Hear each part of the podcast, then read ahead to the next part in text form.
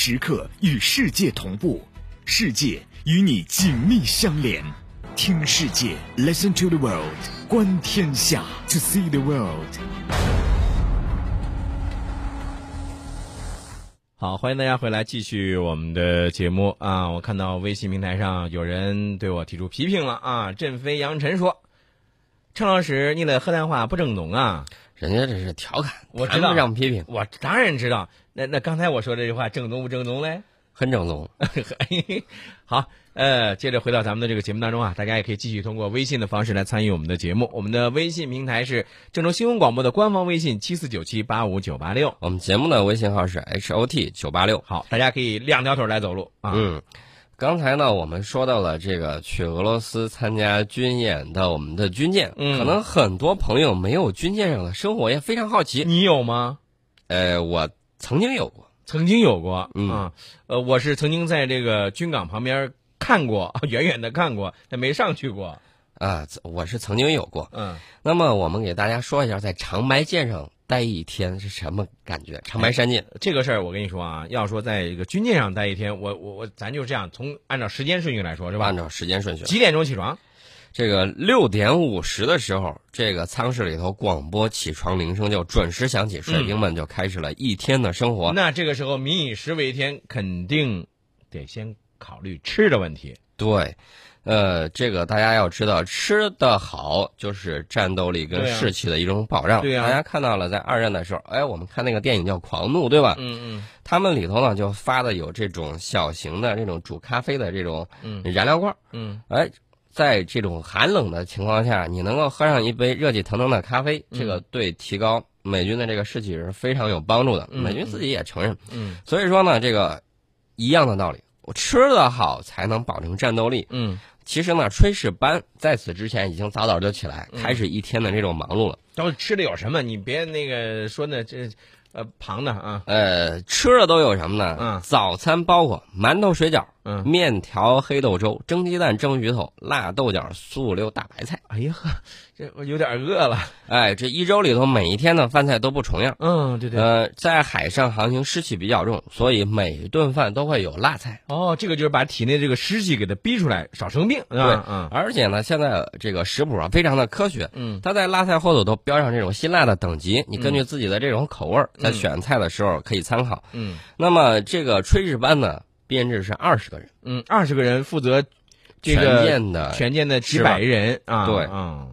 那么在七点的时候，嗯洗漱完毕的水兵就分批来到餐厅吃早饭。嗯这个时候，舰艇的心脏机电部门轮值夜班的水兵刚下班哦啊，他们二十四小时是轮班值更，然后呢，保证舰艇的正常运转。这个也就是说他们是最辛苦的了啊。对嗯在八点的时候，全舰开始这种小扫除啊，不是大扫除，是小扫除。嗯那么，呃，有水兵就在飞行甲板上专职打扫卫生，嗯这里可以供两架舰载直升机起降。嗯那么，吃过早饭的水兵呢，可以在甲板上散散步。嗯呃，这个舰艇上是有女兵的，嗯女兵呢，我看到她有的就在这个舱口啊看一下舰上印刷的这种日常俄语学习手册。啊，这是也是因为演演习的一些这个需要吗？嗯对你即使战斗班，也是学习班。对，对在这个，呃，因为你要参加军演，嗯所以说呢，这个对我们舰艇的这人员水平要求也是非常的高，你不断学习。你说的这个都是咱们那个每天早上日常起来的这些个活动啊，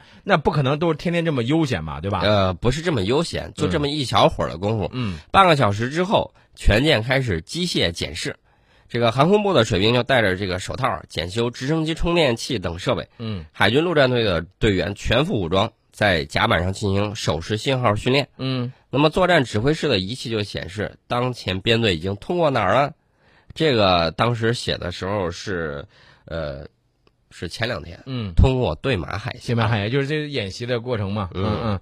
哎，那这个当中，我觉得肯定还会涉及一些相应的一些，比如说临时的一些这个突发情况，会不会考验一下？有突发情况，嗯十点的时候就突然响起警报。你看，在毫无预兆的情况下嗯开始演习了，嗯直接就下命令说：编队右前四十五度发现敌机向我进飞，编队各舰按预案进行软硬抗击。嗯编队各舰按预案进行软硬抗击，重复重要的事重复两遍啊。嗯。那也就是说，这个其实是考呃考验咱们的这个呃海军舰队的一些应变能力。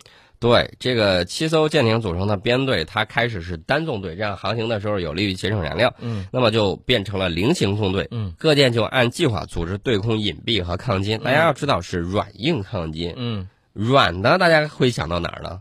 嗯，陈老师，我想问你，你会想到哪儿？你我觉得你要是通那通过心理战术吧，通过这个一些这个电子战术或者心理战术来进行解决吧。电子战靠谱，心理战你怎么做得到？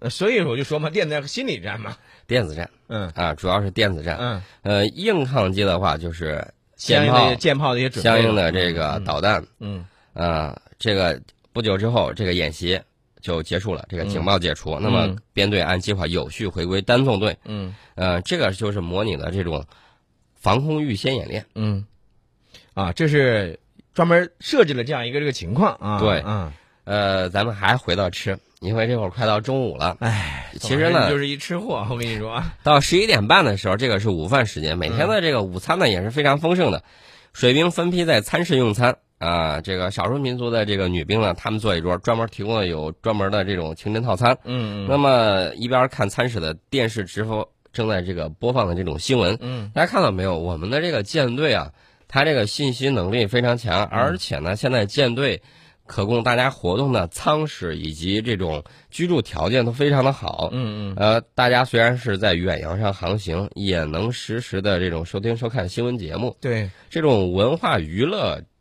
这种手段的保障，其实是对一个军队维持昂呃昂扬的这种士气嗯，非常的有帮助。因为我们都知道啊，在大海上航行的时候，因为这个长时间的你见不着陆地，难免的会人使人的感觉到枯燥甚至厌烦的这种感觉，对吧？对，那么通过这样一些，比如说文化、体育、娱乐的设施的一些这个补充，能够让咱们的这个水兵们在这个紧张的工作忙碌之余，能够放松一下。我觉得这样也会劳逸结合啊。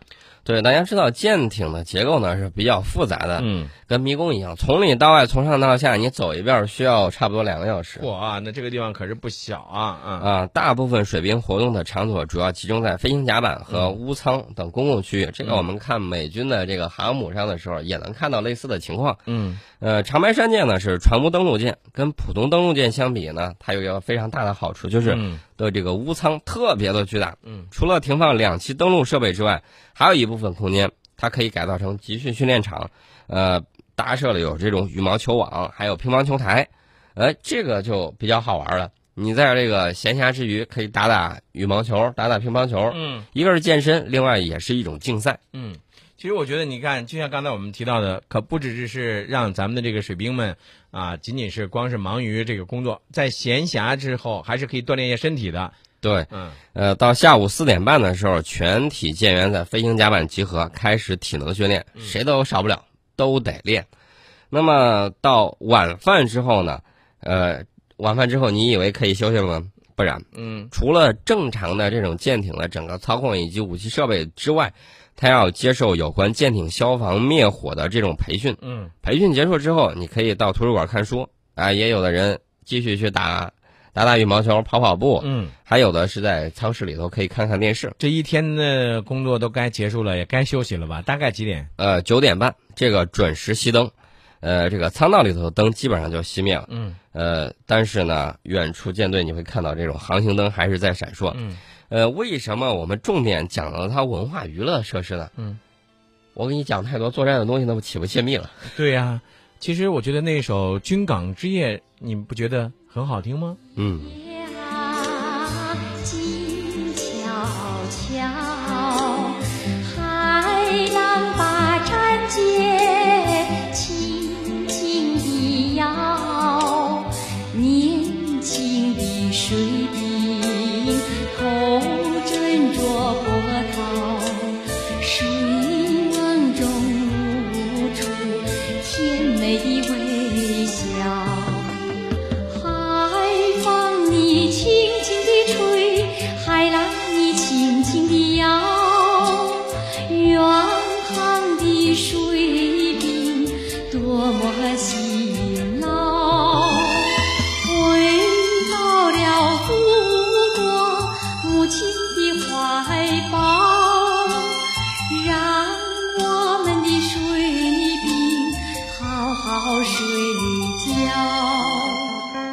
祖国母亲的怀抱，让我们的水兵好好的睡一觉。其实我们也期待着我们的这个参加海上联合演习的咱们的中方的舰队的官兵们能够顺利的回来，是吧？嗯嗯这个昨天呢，我们说到了，就是美国的前财政部长以及美联储的前主席这种互相矛盾的这种关于金融方面我们这块儿的情况。其实昨天咱们不也在节目当中说到了吗？很多的时候，西方的一些媒体，包括美国的一些这个经济学者啊，他们都是什么呢？唱衰中国经济论，对吧？呃，其实呢，资本呢比他们聪明得多，一有风吹草动，资本的这个流动性啊非常强。坐等底下说的这个打脸的事儿。对嗯呃，既然美国天天在这儿一方面唱红我们，一方面唱黑我们，那么我们的确得拿数据打脸啊、境外投资者在二季度的时候对我国金融机构直接投资同比翻番。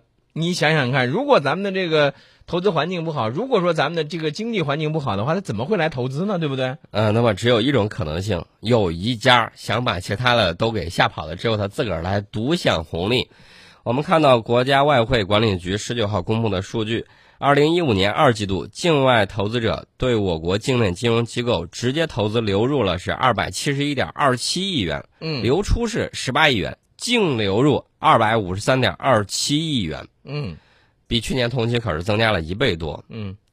哎，那你说像这种情况下，呃，我们按照这样一个增速啊，或者是这样一个投资的这个继续发展的话，我觉得美国的那些呃西方媒体的那些经济学者也好，他们的以前那种谣言啊，会不攻自破的。对，而且呢，我们要跳出西方经济学的这种话语权，嗯它设定的情况，大家看一看，都是千万级人口以及更少人口，有的西欧洲的小国只有几百万人口，对，这还没有郑州市一个市的人口多。嗯你大家想一想，你不可同日而语啊。嗯那夜郎自大那句话是怎么说的？嗯，夜郎与汉孰大？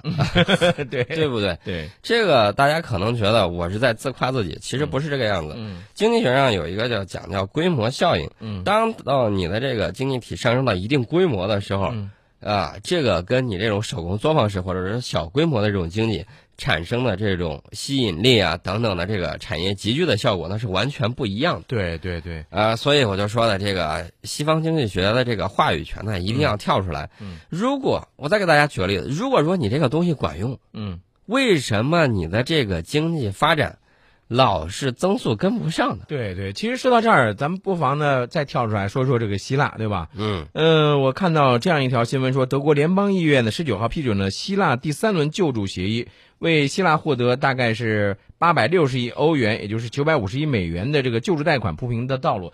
宋老师，这个事情啊，我是这么看的啊，这个债啊是越积越多，希腊的这个债呢。往往是前一段咱们还说了是拆东墙补西墙，对吧？嗯借了这个钱还那家的钱，然后呢，好，这个旧账还没有了呢，这新账又来了，我就不知道这样一个不能说无底洞哈、你说这样一种情况下，对于希腊的这种救助，那么像包括欧盟在内，包括他们这些 呃欧洲这些国家，他觉得这个这这种心痛的这种感觉是不是很很很脆弱？呃，我们看一下这个投票的这种比例啊。嗯这个昨天的时候，在这个投票的时候，就是德国联邦议院，呃，就希腊债务问题举行了一个特别会议，四百五十四票赞成，一百一十三票反对，十八票弃权，这么是一个表决结果，嗯通过了希腊第三轮救助协议。嗯关键问题在于，经过艰苦的谈判，希腊政府在十一号的时候与债权人就第三轮的这个救助协定啊，嗯几乎所有内容达成了一致。